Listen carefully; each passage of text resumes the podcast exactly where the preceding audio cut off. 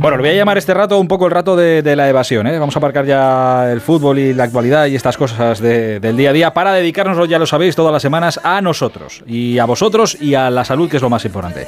Bueno, hoy tenemos invitado, invitado especial que creo que le vais a conocer si no todos, eh, casi todos. Pero tengo por ahí a nuestro entrenador personal habitual. Está Iñaki García por ahí. Hola Iñaki, buenas noches. ¿Qué tal, Aitor? Buenas noches, ¿cómo estás? Bien, amigo, ¿cómo estás? Pues eh, bueno, con muchas ganas de escuchar a nuestro invitado porque es, es muy interesante lo que va a contar. Oye, no sabía yo que tú eras un amante grande del buceo.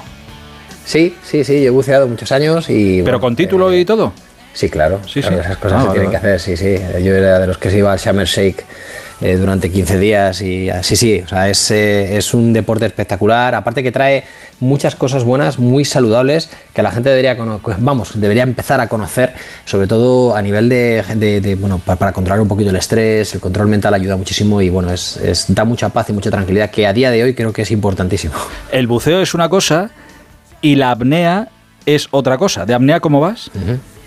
No voy mal, no voy mal, pero se puede entrenar muchísimo mejor. Creo que nuestro invitado nos va a enseñar un poquito cómo entrenarla, que creo que se sacan muchísimos beneficios además de ella. Y bueno, yo creo que, va a ser interesante lo que vamos a hablar. Hombre, si en estos te digo una cosa, yo no sé cómo voy de apnea, pero si pretendo pasar en estos minutillos del minuto a los cuatro minutos, creo que voy jodido, ¿eh? Con bueno, el, el, récord, el récord del mundo está en 24 minutos y medio, ¿eh? eh no, no aspiro a eso. No, créeme que no, que no Sin profundidad, sin profundidad, sin profundidad. Con profundidad es otra cosa totalmente distinta. Bueno, eh, la apnea eh, se ha convertido desde hace un tiempo largo ya eh, en algo de lo que habla mucha gente, porque es una de las pruebas más conocidas y seguidas del programa El Desafío, que está todos los viernes en Antena 3. Este próximo viernes, de hecho, es la, la final, donde cada semana tenemos a gente conocida poniéndose a prueba a ver cuánto tiempo aguantan debajo del agua. Y el que les instruye y les enseña, eh, como experto en la materia, es Juan de Alcázar, que es el, instructor de apnea más conocido de España y posiblemente del mundo. Y oye, yo como cada vez que lo veo en casa me surgen un montón de dudas, hablé con Iñaki y le dije, oye, ¿por qué no le invitamos una noche y que nos cuente cómo ha conseguido, por ejemplo, que eh, Rosa López, Rosa de España, eh, Rosa Eurovisión, aguantara 4 minutos 40 segundos debajo del agua? lo podemos conseguir todos, o por lo menos intentarlo, ¿no? Hola Juan, y buenas noches. Hola, buenas noches, ¿cómo estáis? Muy bien, encantado de saludarte. Oye, gracias por, pasarte por el Radio Estadio Noche de, Onda Cero, que sé que estás todo el día debajo del agua. Nada, encantado de estar con vosotros. ¿Cuánto, tiempo puedes pasar eh, debajo del agua al día? Bueno, debajo del agua, debajo del agua, al final estoy todo el tiempo entrando y saliendo, pero la verdad es que últimamente estoy más tiempo en el agua que fuera, desde luego. Eh, eso eso para, para los dedos y tal, si a la gente normal se nos arrugan, tú ya no, no sé cómo lo debes tener. Bueno, yo tenía el pelo negro antes de Ahora ya con el cloro y con todas esas cosas, ¿no? Exactamente. Em, escucha, eh, bueno, esto en, la tele cuando vemos el programa se pone un rótulo debajo, evidentemente, porque se ve, esto es la radio y hay que decirlo, que todo lo que hablemos ahora eh, y que vamos a hablar de apnea y de cómo se hace y de cómo mejorar, evidentemente hay que hacerlo bajo la supervisión de un profesional. Sí, desde luego, sí, sí, es un deporte muy, muy seguro pero es un deporte muy seguro si se hace correctamente, efectivamente. Hay que hacerlo siempre acompañado de un, de un instructor, de un compañero, de alguien que sepa. No vale tener ahí un, señor de león que pasa por ahí caminando y ponértelo al lado, no, no, vale. a ver, Juan, de la primera que te hago, ¿cualquier persona, cualquiera puede trabajar la apnea? Sí, en principio sí. En principio todo el mundo puede hacer apnea y digo en principio porque al final, eh, bueno, nosotros somos instructores, eh, nos dedicamos a entrenar a la gente, eh, siempre hay que pasar un reconocimiento médico o al menos un cuestionario médico en el que sepamos que no tenemos ninguna ningún tipo de patología que pueda ser incompatible, aunque la verdad es que prácticamente eso no ocurre. Tiene que ser cosas son muy concretas, pero sí, sí, prácticamente cualquier persona de cualquier edad. Eh, una pregunta yo le quería hacer, porque eh, sí que es verdad que, por ejemplo, en el buceo recreativo o en el buceo normal, el, el hecho de que una persona, pues decías, ¿puedo aguantar yo más que Iñaki, que tiene más masa muscular? Al final mi metabolismo es mucho más, más es seguramente más elevado que el de Hitor, consumo mucho más oxígeno y por tanto, eh, al final eh, quizás eso es un hándicap para la gente que realmente esté muy entrenada a nivel muscular. Em, eh, ¿Influye mucho en, la apnea estática o es más cuando hay profundidad de por medio, cuando, cuando realmente hay más movimiento? No, no, influye mucho. La verdad es que tienes razón, influye bastante y, normalmente cuando es alguien que está eh, tan entrenado como tú, acostumbrado a, a, pues a, mantener ese tono muscular, aparte que tu metabolismo probablemente pues sea más rápido, también estás acostumbrado a muchas cosas, solucionarlas eh, con fuerza, con contracción muscular. eh, no me refiero a que lo soluciones con golpes, sino a que te, muchas veces, eh, por ejemplo, si tienes un, un core muy muy poderoso, ¿no? Muy activo, pues es muy típico que te defiendas de, la situación de aguantar la respiración simplemente con esa contracción isométrica del abdomen o de lumbares o cosas así y, cualquier contracción, cualquier gasto energético que hagamos iría en nuestra contra. Si vamos a batir el récord del mundo sería crucial, si simplemente estamos haciendo apnea pues para ver cuánto hacemos, pues no será una diferencia tan grande, pero sí, sí, desde luego a mayor masa muscular, mayor consumo de oxígeno. Es una de las cosas que, más repites en, o que más has repetido, y te he escuchado en el, en el programa cuando te, pregunta Roberto, y dices eh, que es mucho de, y lo estás diciendo ahora, que es mucho de, cabeza, de, concentración, de, relajación. O sea, que cualquier persona que, se acerque, por ejemplo, todos los famosos con los que trabajas y que van pasando a esta prueba, que entiendo que no son profesionales de, la apnea. O sea, todo es de. Lo primero que les dices, lo primero que trabajáis es la cabeza, o sea, relajarse, evadirse, ¿Esa es la primera clave de todo?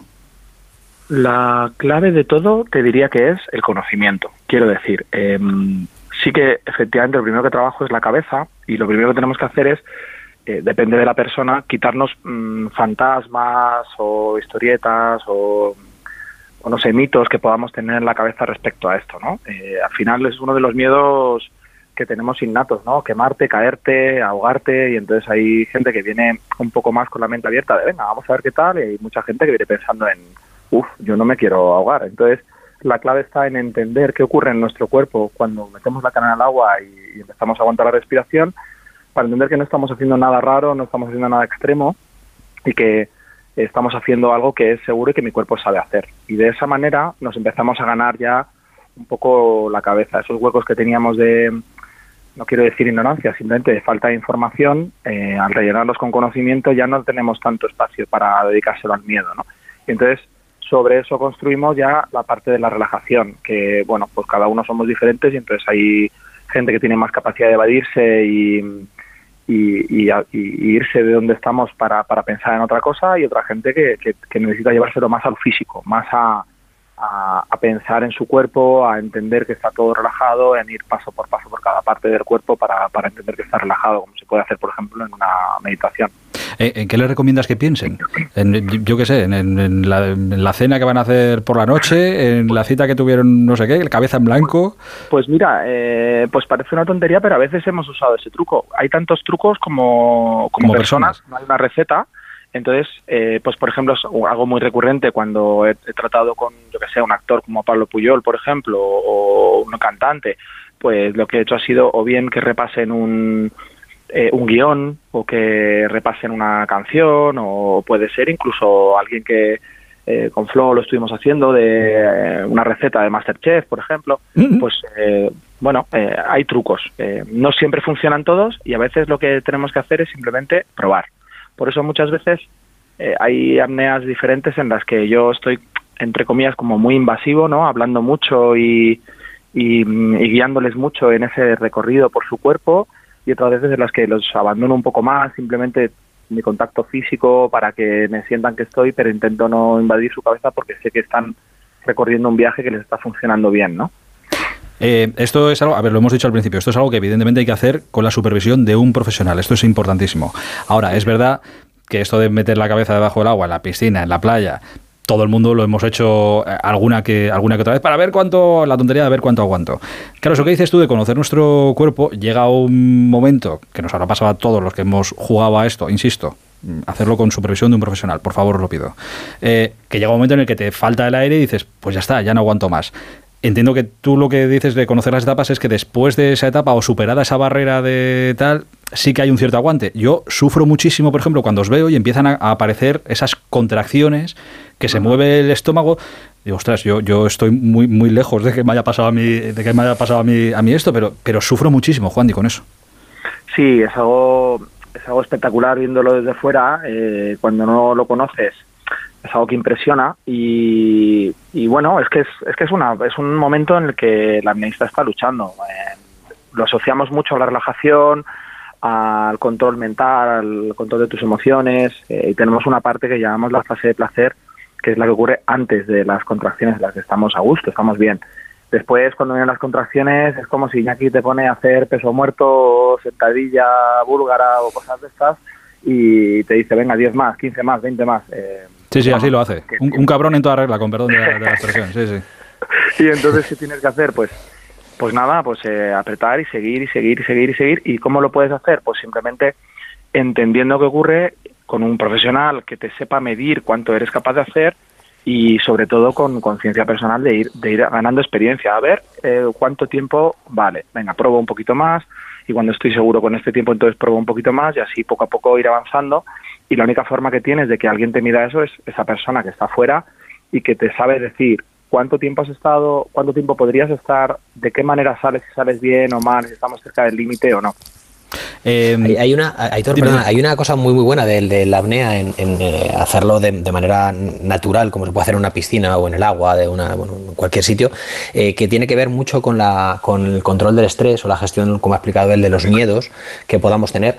Y eso se puede trasladar mucho a la salud y se tiene que hacer o se, se ayuda, ayuda, a que se mejore dentro del agua, porque es verdad que, que, el control de la respiración, el control de nuestro, al final es, es ralentizar nuestras pulsaciones, nuestro sistema nervioso central, para que, como ha dicho, no haya auto contracciones que nos ayuden a aumentar el volumen de oxígeno y perdamos ese, tiempo debajo del agua. Eh, se puede trabajar en yoga, se puede trabajar en pilates, se puede trabajar en muchas disciplinas, pero el agua tiene algo que no lo tienen los demás, que es, un, una eh, te ayuda a aislarte.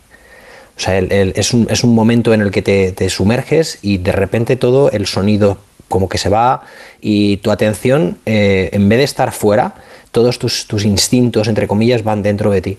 Y yo creo que eso es uno de los principales eh, bueno, factores determinantes para, mejorar el, control de, de, la respiración y creo que la gente lo debería probar muchísimo más, muchísimo más porque es súper saludable pero con un supervisor siempre. Siempre, siempre. Eh, claro, toda esta gente luego tiene que hacerlo eh, en un plato de televisión. No es lo mismo hacerlo eh, cuando estáis en los ensayos tranquilamente, en la piscina, los dos solos, con una cámara, pero bueno, no es lo mismo que luego en un plato de televisión sabiendo que te va a ver toda España con el público, los focos, el ruido, todo esto. Yo tengo una pregunta, Víctor, perdona. ¿Cuántos de, las personas que te lo han, que lo han hecho, lo han, lo han, trabajado contigo, sobre todo gente que, que está acostumbrado a unos niveles de estrés, como has dicho tú, actores, cantantes, gente que está delante de muchísima gente, después después de haber trabajado contigo, ¿cuántos has vuelto a hablar con él con el paso del tiempo y demás y te han dicho, tío, sigo trabajándolo?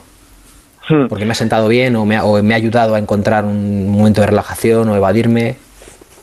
Pues eh, muchos de ellos, pero la gran mayoría lo que me dicen es que les gustaría seguir haciéndolo. Más, eh, más que lo han seguido practicando, que, varios de ellos lo han seguido practicando y de hecho eh, hablábamos a menudo y vienen conmigo y tal, eh, cuando nos volvemos a encontrar o algún mensaje o Instagram o lo que sea, eh, casi siempre lo que me dicen es, ostras, necesito sacar tiempo para hacerlo porque qué bien me sentaba.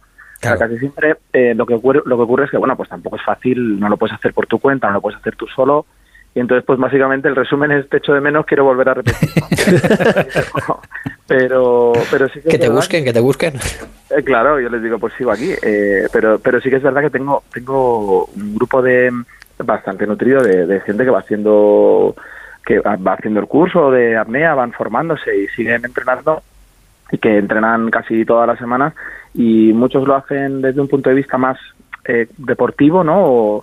en el que pues quieren, pues quieren mejorar pues, su rendimiento, tiempo, profundidad o lo que sea, pero muchos de ellos lo hacen simplemente para, para ganar ese punto de relajación, de ser consciente de su respiración, de, por, por, los beneficios que tienen cuando se van, no, no por lo que hacen cuando están en el agua. Como justo lo que decías tú de, esos beneficios de, de aislarte cuando estás en el agua, unido a que cuando tienes la cara en el agua, tu frecuencia cardíaca automáticamente baja entre un 20 y un 50%. O sea, solo por eso ya merece la pena dejar el trabajo en el trabajo, el móvil en la taquilla y, echarte al agua, ¿no? Sí, aparte no te puedes llevar el móvil debajo del agua. No, no, es jodido. es, difícil, es difícil. Eh, me quedan dos por hacerte, eh, Juan Di. La primera, eh, la última, creo que es la pregunta del millón. Pero la antepenúltima es, ¿hay alguno, claro, con esto que estamos diciendo de hacerlo en un plató y tal, no sé, entiendo que todo eso, los nervios al final acaban influyendo. ¿Hay alguna persona del que haya pasado por el desafío en estas tres ediciones con la que hayas trabajado que haya hecho un tiempo que te haya sorprendido muchísimo en los ensayos, que luego por los nervios, por lo que sea, no haya podido llevar y que no lo hayamos visto en, televisión? Eh, así ahora mismo de memoria, eh, por ejemplo, eh, Juan Betancourt, en la temporada anterior, estábamos, eh, habíamos entrenado como para hacer más de cuatro minutos. no lo habíamos dicho a nadie, no lo sabía nadie, incluso no se habíamos dicho ni siquiera a la gente del equipo para que fuera ahí un sorpresón en el directo Y luego a la hora de la verdad, eh, los nervios hicieron que, que tuviera contracciones súper pronto y las contracciones son una señal que yo tengo para saber más o menos cuánto tiempo podemos hacer. Y no no no no nos cuadraban los tiempos y fue una bueno el, fue una pequeña decepción no que oye que hizo muy buena marca pero claro no lo que teníamos Mm. pensado. Pero la verdad es que tengo que decirte que la gran mayoría o hacen lo mismo que hemos estado entrenando o incluso hacen mucho más que eso es lo que de verdad me sorprende porque mm, si recuerdas yo hice hice apnea en el último programa de, de la temporada anterior eh, me lo pidieron, oye, pues me gustaría que hicieras tú y tal. Y, y yo quería hacer, pues más o menos mm, en torno a 7 minutos, 6.30, 6.45 o algo así. Y no fui capaz de hacer mucho más de 5 de los nervios. ¿Ves? Pero, Es que al final... allí en directo pensando que Un todo. poco el mundo más de cinco, dice. Sí, sí, claro, dice así como, va, poco más de cinco. Que esa era la Sí. última pregunta que te, que te iba a hacer, que cu- cuál, cuál era el récord de- del maestro de maestros de la apnea, claro. Yo, yo tengo que decir que no soy un súper amneísta, me encantaría serlo, pero soy mejor entrenador y competidor y yo tengo 7 minutos de, de estática. Nah, Entonces, un cuando, cuando me dijeron, oye, ¿te importa? Me nos encantaría que lo hicieras tú. Yo dije, a ver, que yo soy como Vicente del Bosque, que no estoy para correr la banda ahora mismo. pero, pero si tengo que organizar, organizo rápido. Con siete minutos, nah, ¿dónde vas con siete minutos, Juan? De un asco, un asco. Es que, no se puede salir de casa con siete minutos. Pero bueno, mira, Madre mira, mía, qué si barbaridad. me dejan dedicarme a esto por los por lo menos. Qué barbaridad. Eh, oye, eh, Juan, de verdad, muchísimas gracias por este, por este rato que has sacado para pasarte por el Radio Estadio Noche de, de Onda Cero. Eh, de verdad que te admiramos y te seguiremos disfrutando en la, en la tele en las próximas edi- ediciones de- del desafío. Te mandamos un abrazo gigante, ¿eh? Oye, muchísimas gracias. Ha sido un, todo un honor estar con vosotros. Un abrazo grande, cuídate mucho. Un amigo. Hasta ahora. Un abrazo, mucho. Eh, Iñaki, tienes que hacer mucho yoga y mucha meditación para llegar a los siete, ¿eh? Pues mucho, mucho. Mira, estaba diciendo desde dónde estaba el récord. El récord está, el récord Guinness está en 24 y medio. 24 minutos y medio. No, debajo del agua en apnea. No necesito tanto. Créeme que no, No, no, no me hace Tom, falta. Tom Cruise dijo hace poquito que hacía 6, pero bueno, que al final es, es, es ponerse, ¿eh? que de verdad que sorprende muchísimo. Bueno, pues mira, otra cosa que tenemos ahí para hacer. Algún día iremos y entrenaremos la, la apnea. Nos vamos con Juan Di ahí un ratito a- al Alcorcón eh, y lo intentamos. Querido, te mando un abrazo muy grande. La semana que viene más Un mejor. abrazo.